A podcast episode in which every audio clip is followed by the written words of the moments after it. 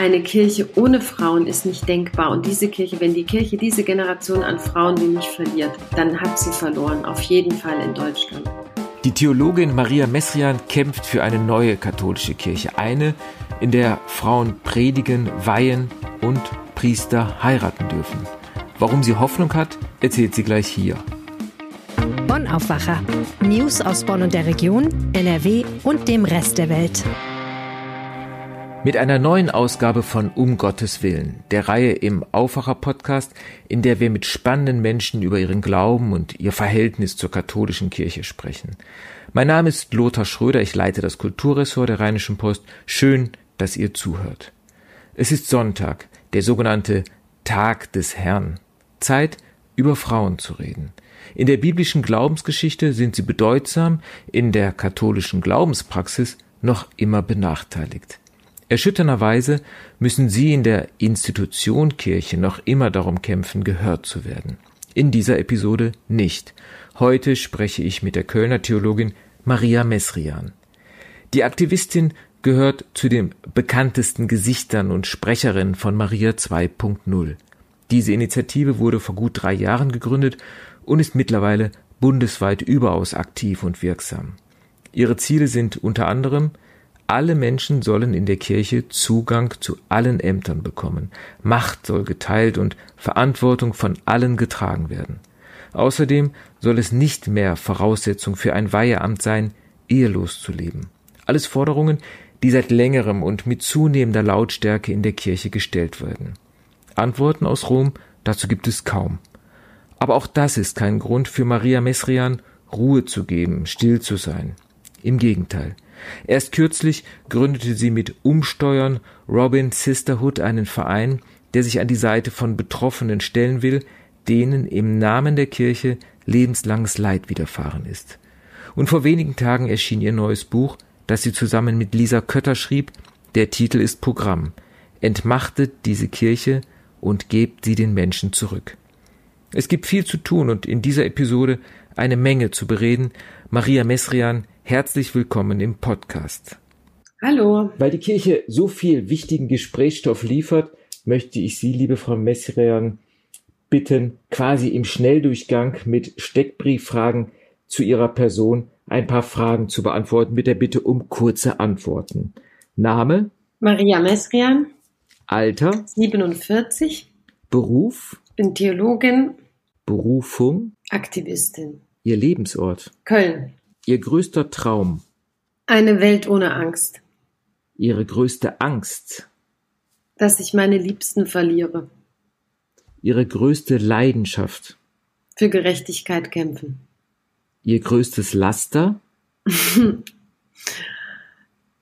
Ab und zu rauche ich. okay. Was ist die für Sie die wichtigste Gestalt in der Kirchengeschichte? Jesus. Mhm. Und welches Buch liegt auf Ihrem Nachttisch ganz oben? Also äh, anders gefragt, was lesen Sie im Moment? Ich lese gerade ein Interviewband von Giovanni Di Lorenzo von vor einigen Jahren. Mhm. Prima, herzlichen Dank. Ähm, schön, dass Sie Zeit haben. Das, das sage ich immer allen Gesprächspartnern und es stimmt natürlich auch, weil ich mit Leuten spreche, die viel zu tun haben. Mir ist aufgefallen, bei Ihnen kommt immer wieder der Zusatz, schön, dass Sie Zeit haben, trotz ihrer fünf Kinder und ungeachtet des Lebensalters. Ich habe mich gefragt, würde man das auch einem Mann oder ihrem Mann stellen, diese Frage? Wahrscheinlich nicht. Wahrscheinlich. Aber die Frage ist berechtigt, weil fünf Kinder ist eine Riesenaufgabe und ähm, ja, die fordern natürlich auch ihre Zeit ein. Ja. Welche Rolle spielt der Feminismus in Ihrem Engagement in der Kirche und äh, ja, die Fragen, die Sie an die Kirche stellen? Der spielt insofern eine Rolle, als dass ich möchte, dass weder Männer noch Frauen diskriminiert werden. Und insofern, ich war nie bekennende oder große Feministin, aber ich bin es jetzt geworden, weil ich merke, dass wenn Institutionen nicht Frauen ebenbürtig behandeln, verstoßen sie gegen Menschenrechte und ähm, sind für mich so nicht duldbar. Hm. Wenn Sie sagen, dass Sie erst in ihrem, oder was heißt erst, dass sie mit ihrem Engagement viel stärker feministische Positionen oder Einschätzungen bekommen haben, dann werden sie wahrscheinlich damals mit dem Theologiestudium mit anderen Erwartungen und anderer Motivation herangegangen sein. Wissen Sie noch, welche Hoffnungen Sie damals hatten, als Sie das Studium der Theologie, der katholischen Theologie aufgenommen haben? ich hatte, ich habe das nicht mit Hoffnungen verbunden, sondern ich war neugierig. Also mein Vater hatte Theologie studiert, ähm, paar Jahre und dann auf Medizin umgesattelt und bei uns war Theologie immer ein Thema zu Hause. Also auch dieses Forschen und die Frage nach Sinn, nach Gott. Und deshalb habe ich dieses Studium angefangen, allerdings nie mit dem Wunsch, äh, später in der Kirche arbeiten zu wollen. Mhm. Also das war mir schon ziemlich früh klar, dass ich das nicht kann, immer einen Mann als Chef zu haben, nur weil er Mann ist. Ja. Aus Ihren Worten höre ich aber auch raus, dass Sie Theologie studiert haben vor dem Hintergrund, äh, sich selbst auch klar zu werden über die eigene Rolle in der Welt und ja, großes Wort über den Sinn des Lebens. Absolut. Also es war einfach der Wunsch, ähm, weil ich in einer, in einer guten christlichen Umgebung groß geworden bin, sehr liberal, sehr offen aber immer noch mit dem, ja, mit den großen Fragen, aber auch mit der Empathie für den Menschen. Und da war Theologie so für mich dieses Grundbasisstudium, um den Mensch zu verstehen, um die Geschichte zu verstehen. Es ist einfach auch ein umfassendes Studium gewesen. Ähm, mit vielen Fächern, die wir hatten, mit in, auch noch interessanten Professoren. Und ja, das hat mich einfach interessiert. Ja. Ähm, alle reden im Moment über die Kirche, aber es sind nicht die Fragen, äh, die, äh, die Sie auch äh, ans Studium äh, gestellt haben oder auch an den Glauben. Wir reden sehr laut, sehr erregt, sehr empört. Dafür gibt es natürlich viele, viele gute oder viele schlimme Gründe auch.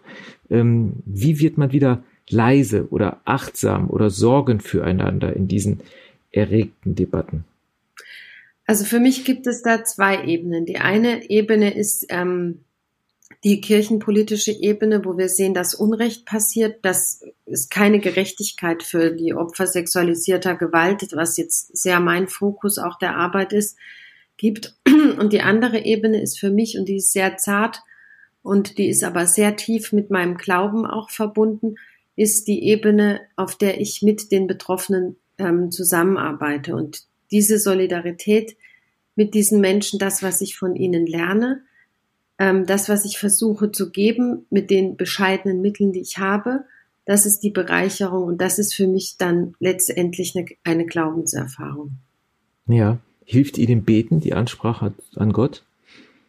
Ja, äh, es hilft mir, aber es sind ähm, auch seit einiger Zeit viele Fragen, warum oder wie, nein, ich frage nicht eigentlich nach dem Warum, aber doch beten hilft mir auf jeden Fall. Auch so die ganz ähm, alt, alt her, also dieses Vaterunser hilft mir zum Beispiel, das hilft mir wirklich. Wir, wir haben ja gerade darüber gesprochen, dass äh, in der Kirche sehr laut und sehr erregt diskutiert wird, auch über systemische Missstände in der Kirche. Haben Sie manchmal auch den Eindruck, dass es auch sowas wie einen populistischen Widerstand gibt? Also ich nehme unter anderem, aber das sind nicht sehr viele, Leute wahr, die mit der Kirche eigentlich salopp formuliert wenig am Hut hatten, aber jetzt so in den Chor einfallen und sich gegen bestimmte äh, Bischöfe richten oder sich gegen eine Institution richten, von der sie eigentlich nicht viel Kenntnis haben und in der sie auch nicht äh, intensiv gelebt haben.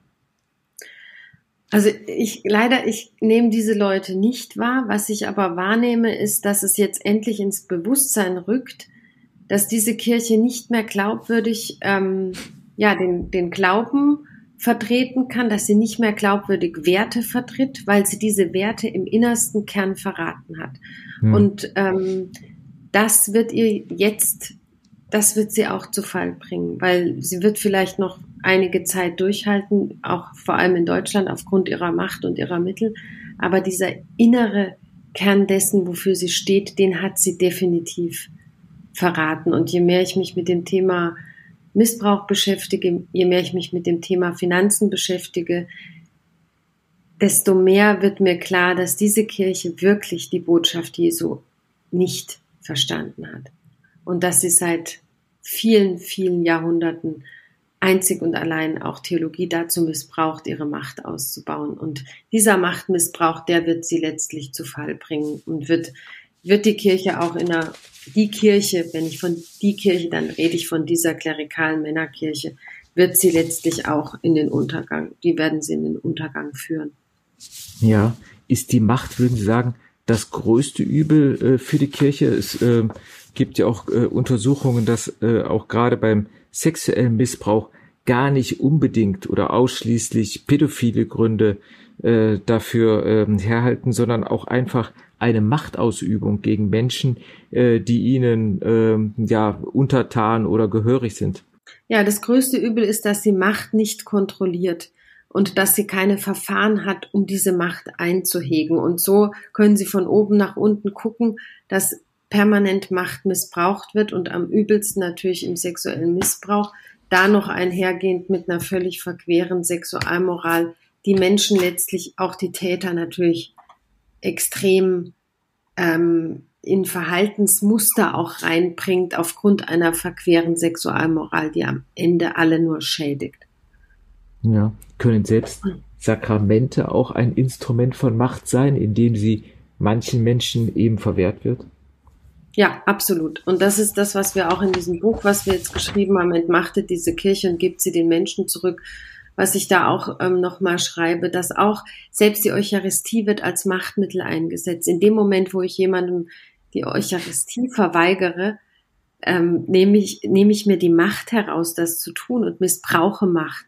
Und dann wird es, äh, konterkariere ich ja den eigentlichen Sinn dieses Males, zu dem Jesus alle eingeladen hat.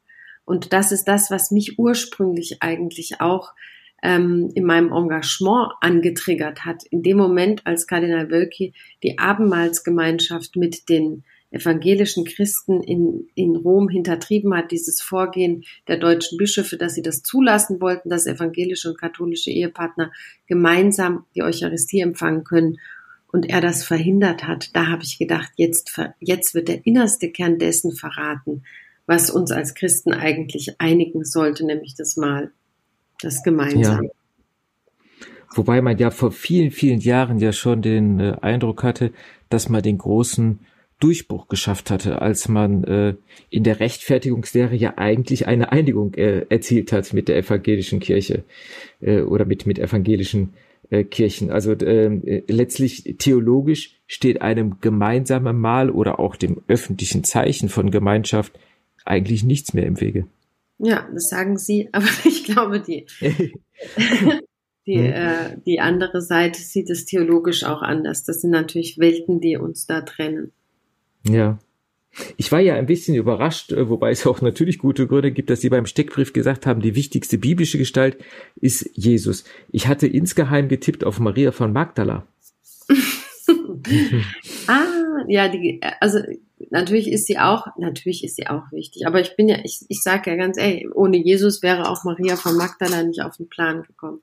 Aber das, was er vertreten hat, ist für mich so die Grundlage, die Basis und dann Natürlich wäre ohne Maria von Magdala der ganze Rest nicht passiert, weil sie die Zeugin war. Aber letztlich strahlt Jesus für mich bis heute aus. Ähm, ja, aber einzig und also sich nur aber auf diese gute Botschaft ähm, immer zu berufen, reicht natürlich nicht aus. Ich denke, dass er einfach universale Werte auch gelebt hat, ähm, die wir über alle Grenzen hinweg als Menschen leben müssten. Also das ja. ist egal welche Religion, welcher Religion wir äh, angehören. Ich denke, der Mensch müsste eigentlich langsam darüber hinwegkommen, weil Religion letztlich, wenn Sie sehen, in allen ähm, Kulturen auch sehr, sehr viel Unrecht angerichtet haben. Und da müsste der Mensch eigentlich zu einer, zu einer größeren Einsicht und zu einer größeren Gemeinsamkeit kommen, wo das Trennende von Religion sichtbar wird, ähm, hat Religion ihren Sinn ja auch verfehlt.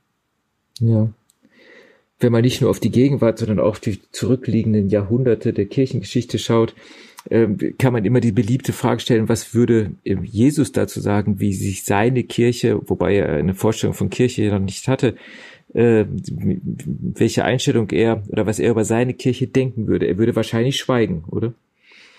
Ja, ich hoffe, er würde nicht schweigen, sondern er würde lauthals protestieren und, mhm.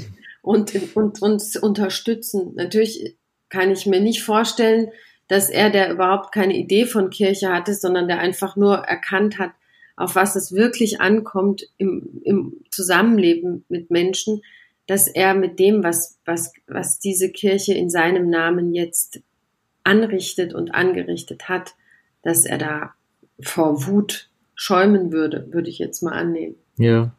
Wobei ich jetzt mit dem Schweigen jetzt auch kein Schweigen der Zustimmung meinte. Ne? Ach so, ja, natürlich. Ja, ein klar. Schweigen äh, des, äh, des Entsetzens vielleicht. Ein Schweigen und Abwenden. Ja. Die Geschichte ihrer, ich, ich sag's mal, Rebellion oder ihres äh, aktiven Widerstandes ist ja eng verknüpft mit äh, Maria 2.0. Das ist eine Fraueninitiative, die äh, ich glaube, im Mai 2019 in Münster gegründet wurde. Was ist äh, in den drei Jahren geschehen, so aus Ihrer Rückschau, auch an Erfolgen und an Rückschlägen? Das werde ich oft gefragt, was ähm, an Erfolgen passiert ist und ob unsere Forderungen irgendwie erfüllt worden sind. Wir haben keine Forderungen. Wir haben ähm, erreicht, dass in dieser Kirche ohne Angst gesprochen werden kann. Das, was wir jetzt in den letzten drei Jahren erleben, durch den Aufbruch, der auch da aus Münster durch Maria 2.0 ähm, ging, war, dass, dass immer mehr Menschen sich trauen gegen das Unrecht, das sie durch Kirche erfahren und erlitten haben und immer noch erfahren und erleiden, dass sie wagen, dagegen aufzustehen. Und ich würde sagen, dass es auch ein Teil ähm, unseres, unserer Arbeit ist, also ein Erfolg dieser Arbeit. Ja, haben Sie die Sorge manchmal, dass auch wegen ausbleibender Reaktionen unter anderem aus Rom, aber auch aus der Kirchenleitung der Initiative mal die Puste ausgehen könnte. Also meine Wahrnehmung, meine Wahrnehmung ist, äh, dass es, äh, dass Maria 2.0 sehr dezentral aktiv ist. Also es gibt zwar überall Sprecher, aber es, es gibt nicht die Präsidentin, es gibt nicht die Sprecherin, sondern dass man die Kraft auch daraus schöpft, sehr kleinteilig in einem Netzwerk zu arbeiten. Genau, wir sind eine Graswurzelbewegung und das sollten wir auch unbedingt bleiben. Ähm, und wir können einfach, ähm, ja, wer handelt, entscheidet und die Freiheit sollten wir uns auch nicht nehmen lassen und sollten ähm, diese, man ist dadurch sehr schnell und man ist auch unberechenbar. Und was mir aber auch wichtig ist, wir haben ja in Köln ähm, jede Maria 2.0 Gruppe tickt auch anders und in Köln durch den Gutachtenskandal sind wir sehr fokussiert jetzt auch auf ähm, die Arbeit mit den Betroffenen. Und was da auch für uns wichtig geworden ist, ist jetzt ähm, diesen, dieser Verein, den wir gegründet haben, Umsteuern Robin Sisterhood, wo wir Menschen ermutigen, solidarisch zu sein. Wir haben eine Beratungsstelle für die Opfer ähm, sexuellen Missbrauchs unabhängig von Kirche gegründet. Und da sehe ich eine große Perspektive, weil man da ins Handeln kommt und weil man sich gleichzeitig bleibt der kirchenpolitische Kampf. Aber wenn nur der wäre, dann würde mir irgendwann die Lust vergehen, weil es auch sehr frustrierend sein kann, ähm, immer gegen ein System anzuschreiben oder anzukämpfen, mhm. Das ähm, sich darauf spezialisiert hat, alles verdeckt zu machen, nie den Diskurs zu suchen, weil sie den Diskurs einfach nicht nötig haben. Und das ist natürlich, ähm, kann auf Dauer frustrieren und auslaugen. Aber die Arbeit im Verein ist total motivierend und stärkt dann wieder den politischen Kampf. Ja, wenn Sie die Geschichte oder die Entwicklung Ihres persönlichen Engagements sehen, ist es dann so, dass wenn man einmal begonnen hat, also 2010 wurde der sexuelle Missbrauch in der Kirche erstmals einer breiten Öffentlichkeit äh, bekannt, wenn man einmal angefangen hat, Fragen zu stellen, dass sich dann nach und nach immer neue Fragen stellen und man plötzlich äh, ja ganz anders auf dieses System Kirche schaut, als man es vorher äh, konnte, überhaupt konnte? Ja, absolut. Also ich kann das für mich persönlich sagen, dass ich eigentlich die, die was 2010 angefangen hat mit dem Canisius-Kolleg, das ist noch an mir vorbeigerauscht. Die MHG-Studie war dann schon, war immerhin acht Jahre später, war dann schon etwas deutlicher. Aber alles, was ab dann war, hat mein Bild von Kirche absolut auf den Kopf gestellt. Und so geht es nicht nur mir, so geht es ganz vielen von uns und wir fragen uns tatsächlich und oft auch mit Scham, warum wir so lange geschwiegen haben und warum wir so lange uns nicht ähm, solidarisiert haben, auch mit den Betroffenen. Das muss man sich ja vorstellen, die hatten bis dato niemanden aus den Gemeinden oder aus den Herzstücken der Gemeinden, wie wir uns ja auch immer bezeichnen, die mit ihnen gestanden sind. Und das ist beschämend. Ja. Ähm, ja, ich kann auch äh, als Journalist diese Entwicklung nachvollziehen äh, oder auch äh, an der eigenen Arbeit nachvollziehen, ne? wie zögerlich man berichtet hat. Dann gab es mal wieder so eine Zeit, wo man überhaupt nicht mehr berichtet hat und äh, dann steigerte sich das äh, von Jahr zu Jahr. Ich kann mich erinnern bei den ersten Synodalversammlungen, dass man auch, ich glaube, bei der ersten äh, nicht Betroffene sexuellen Missbrauchs eingeladen hat und die Sprecher, sondern man erst auf der Versammlung äh, sich die Fragen stellte, äh, warum sie nicht auch hier sprechen. Ne? Also auch da gab es überall äh, Entwicklungen, bis man äh, zu der Erkenntnis kam, die man heute hat und die zum Maßstab des Urteils wird. Ja, und wenn man so ein System sieht, das, ähm, wie wir ja gesehen haben, auch aus dieser Studie, das Missbrauch begünstigt, das systemische Ursachen dafür liefert, dass Täter so handeln konnten, wie sie gehandelt haben und immer noch auch handeln. Wir bekommen in unserer Beratungsstelle auch aktuelle ähm, Anrufe von Betroffenen. Dann ist es für mich ein Rätsel, warum es auch auf Bischofsebene nicht vehementer vertreten wird, dass diese Kirche jetzt Reformen braucht und warum sie immer noch auch auf Bischofsebene sich hinter Rom verstecken und sagen, mhm. ja, weltkirchlich sei das nicht durchzusetzen. Weltkirchlich durchzusetzen ist es jetzt absolut, wenn es um Beschädigungen von Menschen geht.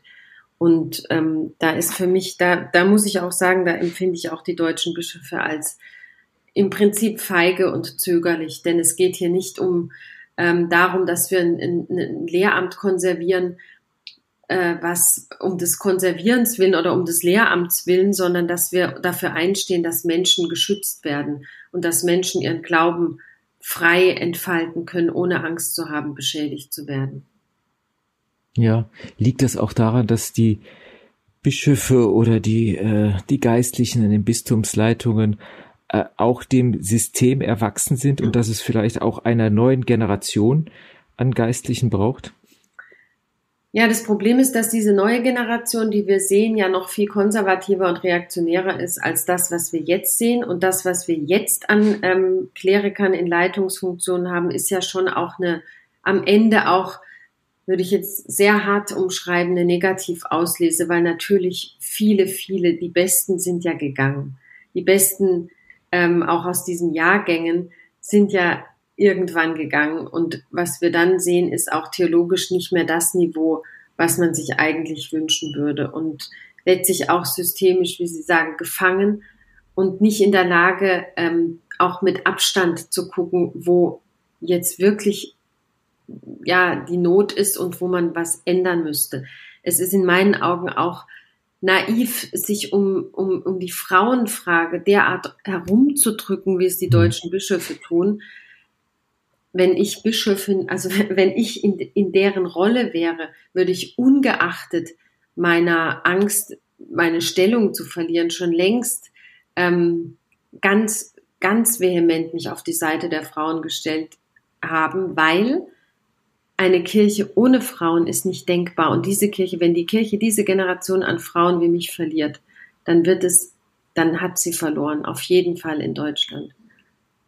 Ja, wird die Kirche die sie und viele andere in vielen wichtigen äh, Verantwortungen und Ämtern ausschließt, manchmal fremd, das meine ich nicht nur als Institution, sondern auch als Glaubensort?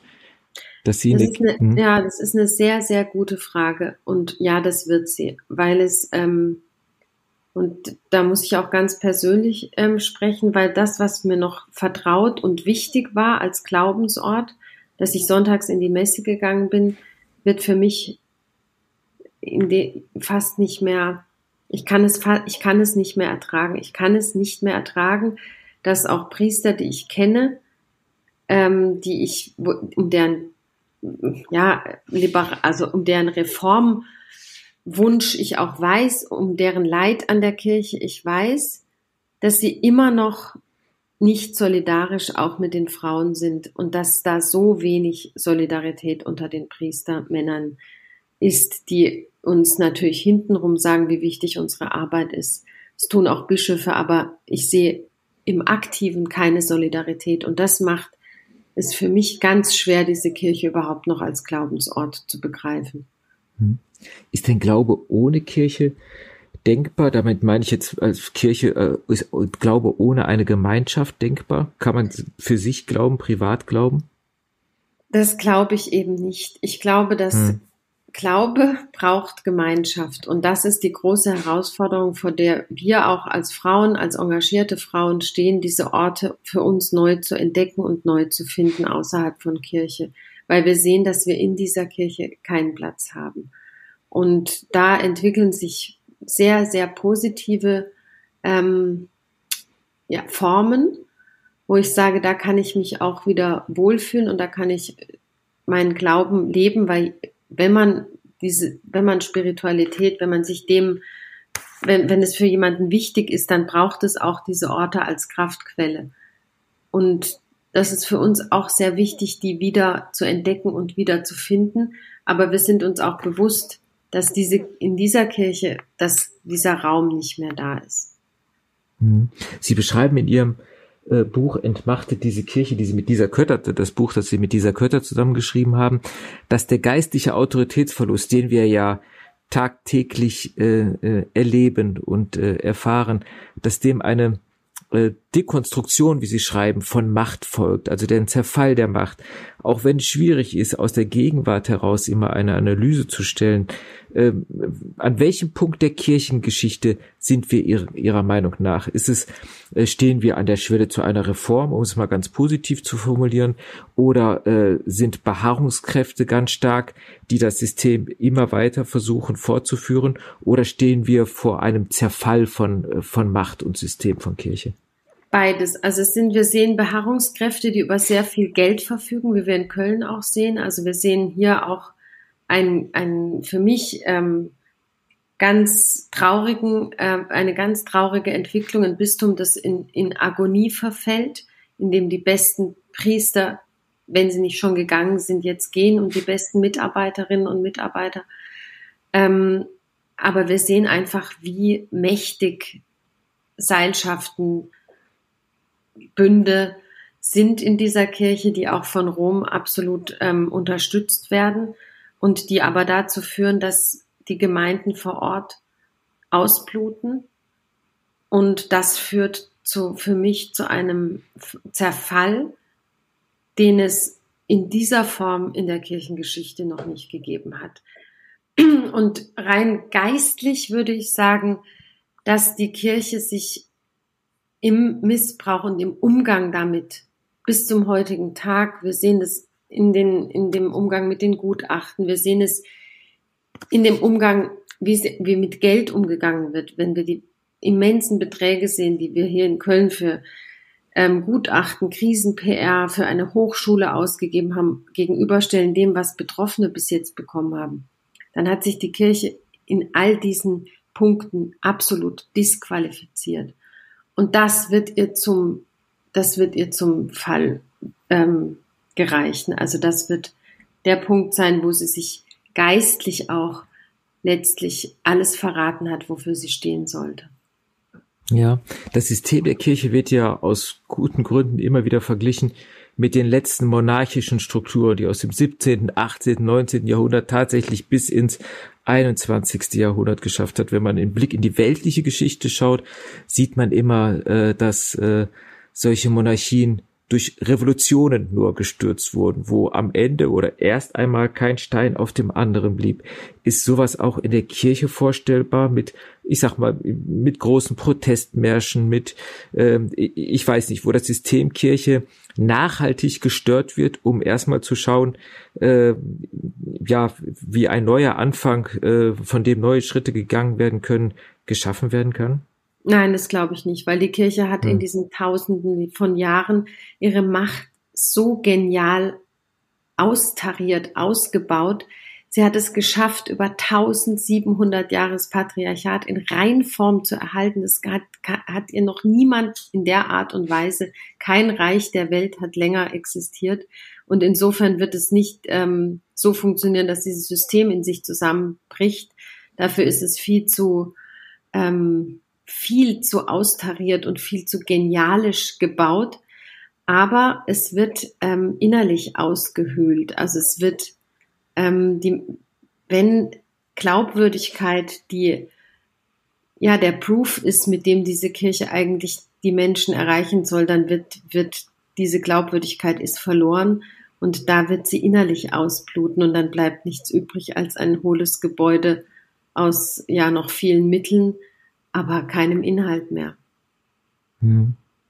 Sollte es in zehn Jahren doch äh, die Kommunikationsform des Podcasts geben, worüber würden wir dann in zehn Jahren sprechen zum Thema Kirche? Das ist eine sehr schwierige Frage. Ich bin keine Hellseherin. Hm. Ich, ich kann hoffen, dass sich die, die sich heute noch als ähm, gläubige Katholikinnen und Katholiken bezeichnen, dass sie begriffen haben, was ihre Rolle in diesem, in dieser Zeit, in diesen nächsten zehn Jahren sein sollte, nämlich aktiv einzufordern, dass Kirche sich auf das besinnt, wofür sie angetreten ist und dass es in meinen Augen in allererster Linie darum geht, erstmal ähm, Ursachen zu beseitigen, die dazu führen, dass Menschen spirituell, geistlich oder körperlich missbraucht werden.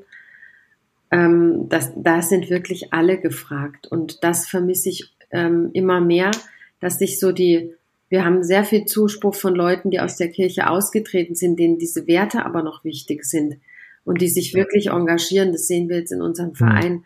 Aber eigentlich wenige, die noch aktive Katholiken sind, die sind mir, manchmal scheinen die mir so in einem Dämmerzustand, wenn sie noch eine gute Gemeinde haben, dann finden sie das gemütlich und schön. Aber darüber hinaus wollen sie nichts hören. Aber das funktioniert heute nicht mehr, dass Gemeinde gemütlich und schön sein kann, aber der Rest äh, unglaubwürdig und schlecht. Also ich denke, da müssten viel mehr Katholikinnen und Katholiken aufwachen. Hm.